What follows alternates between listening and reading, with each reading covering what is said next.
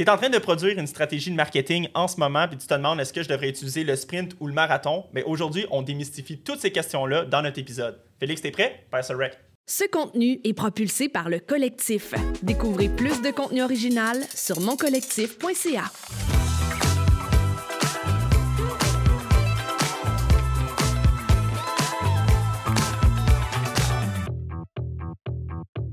Hey Philippe, ça va bien? Oui, à toi. Ça va super bien. Hey, écoute, moi là, j'avais envie que tu me parles de ce sujet-là aujourd'hui parce que je trouve que c'est un sujet qui est vraiment important. Un sujet qu'il y a beaucoup de personnes qui ont tout à gagner en en apprenant sur les bonnes techniques. Est-ce qu'on devrait utiliser une technique plus rapide pour gagner des gains rapides ou on devrait utiliser une technique de longue haleine?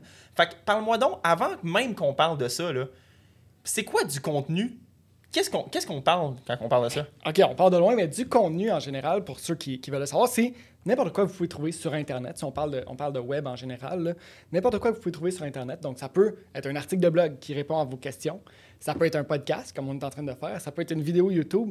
Donc, ça peut être n'importe quoi qui va orienter quelqu'un vers soit votre business ou pour répondre à une question. Donc, c'est ça du contenu. Puis, pourquoi est-ce que les gens ils devraient en faire du contenu? Là? Pourquoi est-ce qu'on considère que c'est important aujourd'hui de prioriser ça dans nos stratégies marketing? Mais que, que tu sois propriétaire d'entreprise, stratège marketing, directeur marketing, directeur RH même, ou même en vente, euh, tu as des questions de tes clients que tu veux répondre. Donc, tu vas toujours avoir un objectif à cibler. Puis, tu peux y répondre avec le contenu pour t'éviter beaucoup d'heures par la suite ou même orienter les gens dans ton funnel, qu'on appelle, ou dans, dans ton tunnel de vente, pour que peut-être que tu vas décrocher une vente avec ça, peut-être que tu vas recruter quelqu'un. Donc, ton objectif va différer, mais le contenu va te permettre de faire avancer la personne dans son parcours de l'acheteur ou son parcours du recruteur si tu es en RH. C'est ça, fait que le contenu, ça peut être autant, ça peut servir la vente que ça peut servir le recrutement. En fait, tout type de chose qui est consommée, c'est du contenu. Exactement. Donc, euh, on pense, mettons, à un vendeur. Comment il pourrait créer du contenu? Bien, simplement, il répète souvent le même speech de vente. Il pourrait numériser ça, envoyer ça à tous ses prospects par courriel, puis automatiquement, les prospects qui regarderaient cette vidéo-là, puis il n'aurait pas besoin de répéter son speech à 50 fois à 50 personnes, mais euh, il pourrait personnaliser le speech à chaque personne quand ils se présentent puis quand ils sont prêts à son établissement. Donc, c'est ça du contenu. Puis là, on revient au début. Là. Si on revient au début puis on se remet là, dans la base de faire du contenu, c'est quoi les trois grandes étapes qui vont exister quand on parle d'un contenu? Bien, on l'a divisé en trois étapes. Premièrement, c'est planifier son contenu. Donc, on va, on va, dans ce podcast-là, on va parler beaucoup de comment planifier son contenu. C'est la chose la plus importante, surtout d'établir son objectif. Puis, pour répondre à la question, c'est un peu ça qui va déterminer si c'est un sprint, notre, notre stratégie, puis notre, la manière de faire, ou ça va être un marathon. Donc, est-ce qu'on va étaler notre contenu sur plus long terme ou on va le mettre sur un petit espace de temps? Donc, la première étape, c'était la planification du contenu. La deuxième, c'est la création du contenu. Donc, on va créer le contenu qu'on a planifié, évidemment. La troisième étape, et non la moindre, c'est la mise en ligne du contenu. Donc, on va parler de l'amplification. Comment on prend une vidéo ou un contenu quelconque, ça peut être un article de blog, quelque chose d'écrit, puis où c'est qu'on le met exactement? Où est-ce qu'on va le placer? Ça peut être dans les journaux, c'est un article écrit, Ça peut être un article de blog. Si c'est de la vidéo, évidemment, ça peut être YouTube, TikTok, mais, euh, les médias sociaux. Donc, ça peut être à plusieurs endroits, mais c'est où exactement est-ce qu'on va le positionner pour qu'il y ait le plus de retour sur investissement possible? c'est vraiment dans cette troisième, troisième grande étape-là, qui est l'amplification, qu'on va voir si on utilise une stratégie de sprint ou une stratégie de marathon. Donc, automatiquement, quand on est rendu à la troisième étape, c'est qu'on a fait la première, qui est la planification du contenu, l'établissement de l'objectif. Puis, je voulais en parler un petit peu plus longtemps. C'est pas mal de ça qu'on va parler tout le long. Là. Établir son objectif, c'est crucial. Ça va déterminer toute la suite. Donc, c'est là qu'on va savoir qu'est-ce qu'on veut faire avec ce contenu-là, qu'est-ce qu'on veut faire avec cette vidéo-là? On en a mentionné tantôt, si c'est quelqu'un qui veut euh, vendre un produit ou un service, c'est sûr qu'il n'y aura pas le même contenu, c'est sûr qu'il va le positionner dans des endroits différents. Puis là, Phil, vu qu'on, vu qu'on arrive directement dans le vif du sujet, tu pourrais-tu m'expliquer rapidement, quand que je parle d'une stratégie de sprint, là, généralement, ça dure combien de temps? Puis quand on parle d'une stratégie de marathon, ça dure combien de temps? Bien, c'est sûr que le sprint va dépendre, mais au moins le sprint, il va avoir une date de début puis une date de fin. Donc, ça peut s'étendre sur quelques jours. Exemple, j'ai une promotion, j'ai une vente en fin de semaine. Là. 80% euh, de rabais sur tout mon, équipement dans mon magasin. On s'entend que c'est un sprint, c'est en fin de semaine, il y a une date de début, il y a une date de fin. Puis on veut qu'un maximum de personnes voient la publicité dans ce court laps de temps. On va mettre un énorme budget, ça va être des stratégies quick win, ça va être des choses qu'on va aller chercher des résultats immédiatement. Puis ça va moins être du long terme, puis ça va moins être un marathon qui n'a pas nécessairement de date de fin. On, on bâtit une audience, on bâtit quelque chose pour qu'éventuellement, ça nous coûte moins cher à chaque lead sur le long terme. Fait que là, il y a plusieurs types de contenu qu'on peut faire. On peut faire du contenu plus pour les réseaux sociaux, on peut faire du contenu pour la télévision, on peut faire du contenu simplement pour le web, on peut faire du blogging. Mais pour tous ces types de contenus-là, là, si on va dire, je te dis, la publicité télé, là, est-ce qu'on devrait utiliser plus une stratégie de sprint ou de marathon? C'est, encore une fois, ça va dépendre de l'objectif. Si notre objectif, c'est de faire de la notoriété, on est Pepsi, on est Coca-Cola, on est quelque chose que Nike, exemple, on veut, on veut avoir de la notoriété sur le long terme. C'est sûr que nos pubs vont être plus douces. Ils vont pas mentionner, exemple, une vente éclair pendant une fin de semaine ou un événement avec une date précise. On va plus aller dans le marathon, on va aller un petit peu plus loin, puis ça, ça va être de la pub télé. Mais exemple, pour des, des, sprints, qu'est-ce qu'on pourrait faire justement? C'est on pourrait faire de la pub télé, mais plus orienté sur un événement. On pourrait faire de la pub sur les médias sociaux, évidemment. On pourrait même faire du geofencing vidéo. Donc, cibler quelqu'un dans ton territoire, donc alentour de ton établissement ou dans 2, 20, 30, 40 km. Puis s'assurer que s'il est dans cet espace-là, il voit ta vidéo sur les médias sociaux, sur YouTube, un, peu partout. Donc ça, c'est des stratégies un peu plus sprint qu'on appelle. À ne pas faire quand on fait des, des sprints, on l'a nommé un peu tantôt, mais des articles de blog, euh, des podcasts. On s'entend que le podcast en général, c'est 3, 1, 3, 5 ans peut-être, ou même essayer de devenir influenceur sur YouTube dans ton industrie, ça prend ça 1, 3, 5 ans, c'est très très long. Donc ça, c'est des choses à faire, à ne pas faire si on veut faire des sprints ou des marathons. Mais maintenant, justement, là, tu me lances un peu sur le sujet. J'ai un petit exercice pour toi. Je vais te nommer des objectifs que les gens pourraient avoir. Puis je vous invite à penser à votre objectif pour savoir est-ce que c'est plus un sprint ou un marathon. Puis ensuite, on, on va pouvoir aller voir un peu plus davantage qu'est-ce qu'on ferait. Donc, je vais te mentionner des objectifs. Tu me dis selon toi, c'est un sprint ou un marathon? Rapidement comme ça. Je veux accroître la notoriété de ma marque. Euh, accroître la notoriété, moi je dirais que c'est un marathon. C'est quelque chose qui va se faire sur la durée. On peut pas avoir une bonne notoriété en quelques semaines. Ça va prendre beaucoup de personnes qui croient qu'effectivement tu as une bonne notoriété. Puis pour le faire, ben, on bâtit nombreux articles, on bâtit nombreux témoignages, on bâtit nombreuses vidéos. Fait que c'est vraiment quelque chose qu'on va faire sur 3-5 ans.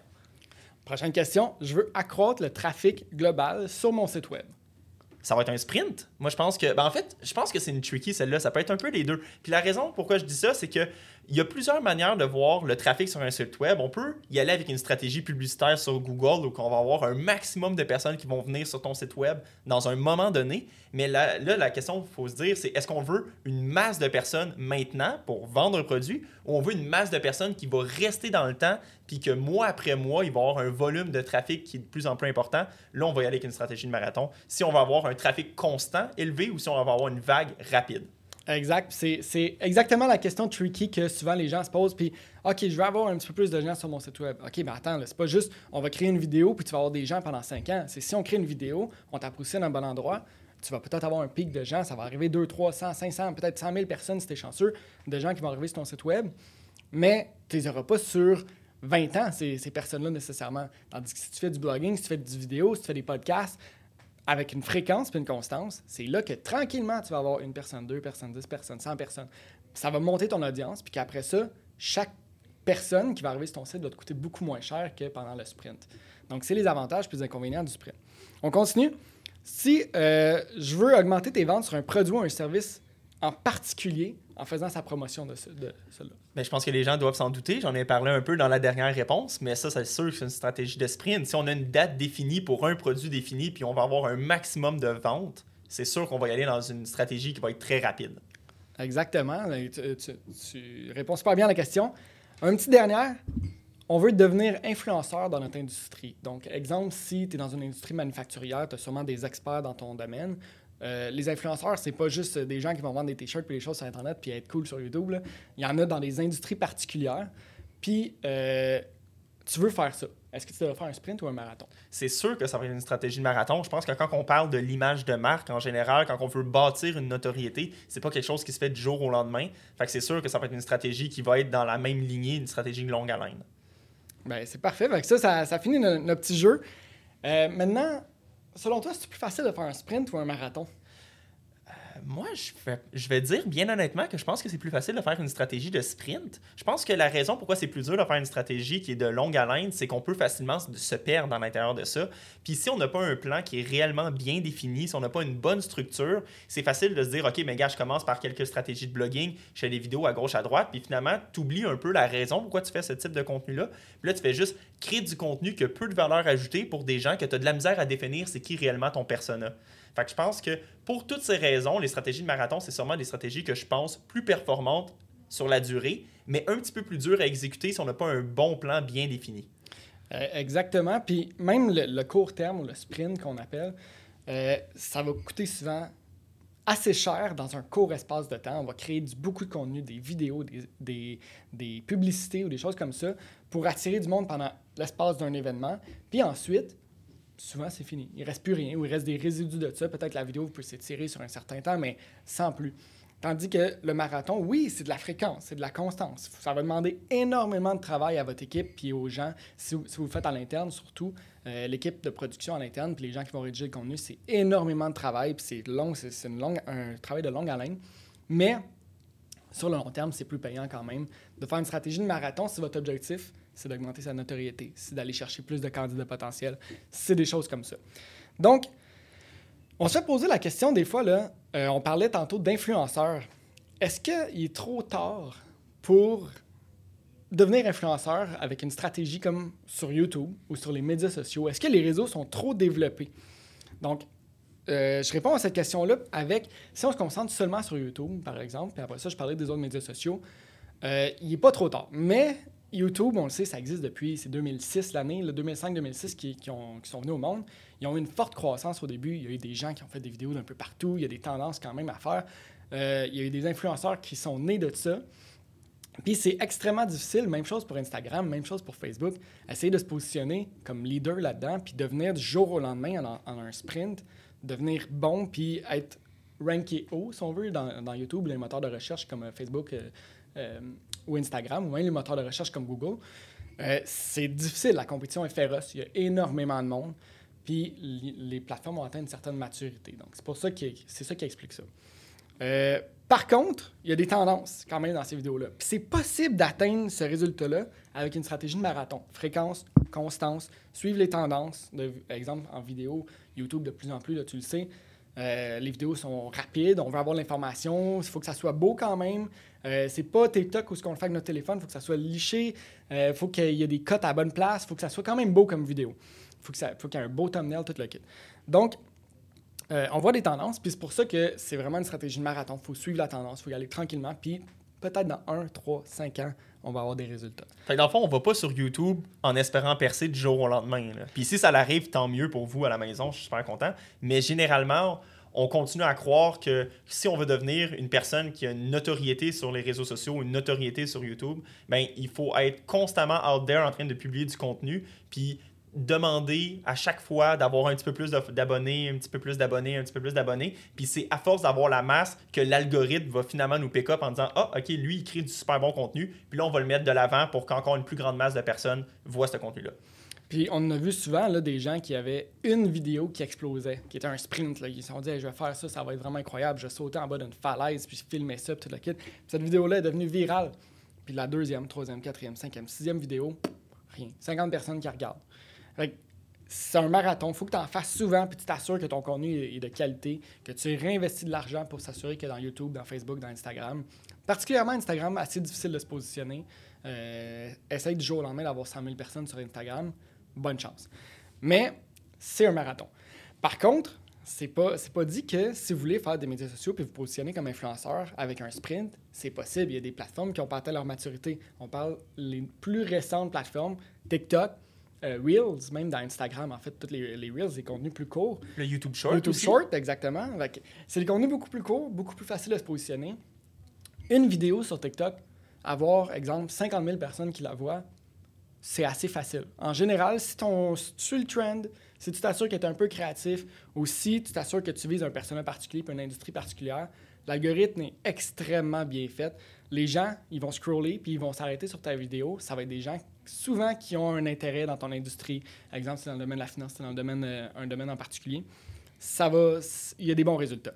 Donc, c'est possible de faire une vidéo, puis d'avoir beaucoup de résultats, puis la prochaine d'avoir encore beaucoup de résultats, puis l'autre d'avoir encore beaucoup de résultats, puis tu vas aller chercher beaucoup de sub- subscribers parce que la raison, c'est que la plateforme est encore en croissance. Ils ne misent pas sur la publicité. Encore, du moins. comme, comme euh, exemple YouTube qui font leur argent avec la publicité, Facebook, Instagram, c'est mise publicité première. Quand tu scrolls, une sur deux quasiment, tu vois des publicités. la raison est là, c'est que la plateforme a atteint sa maturité, puis on est rendu là.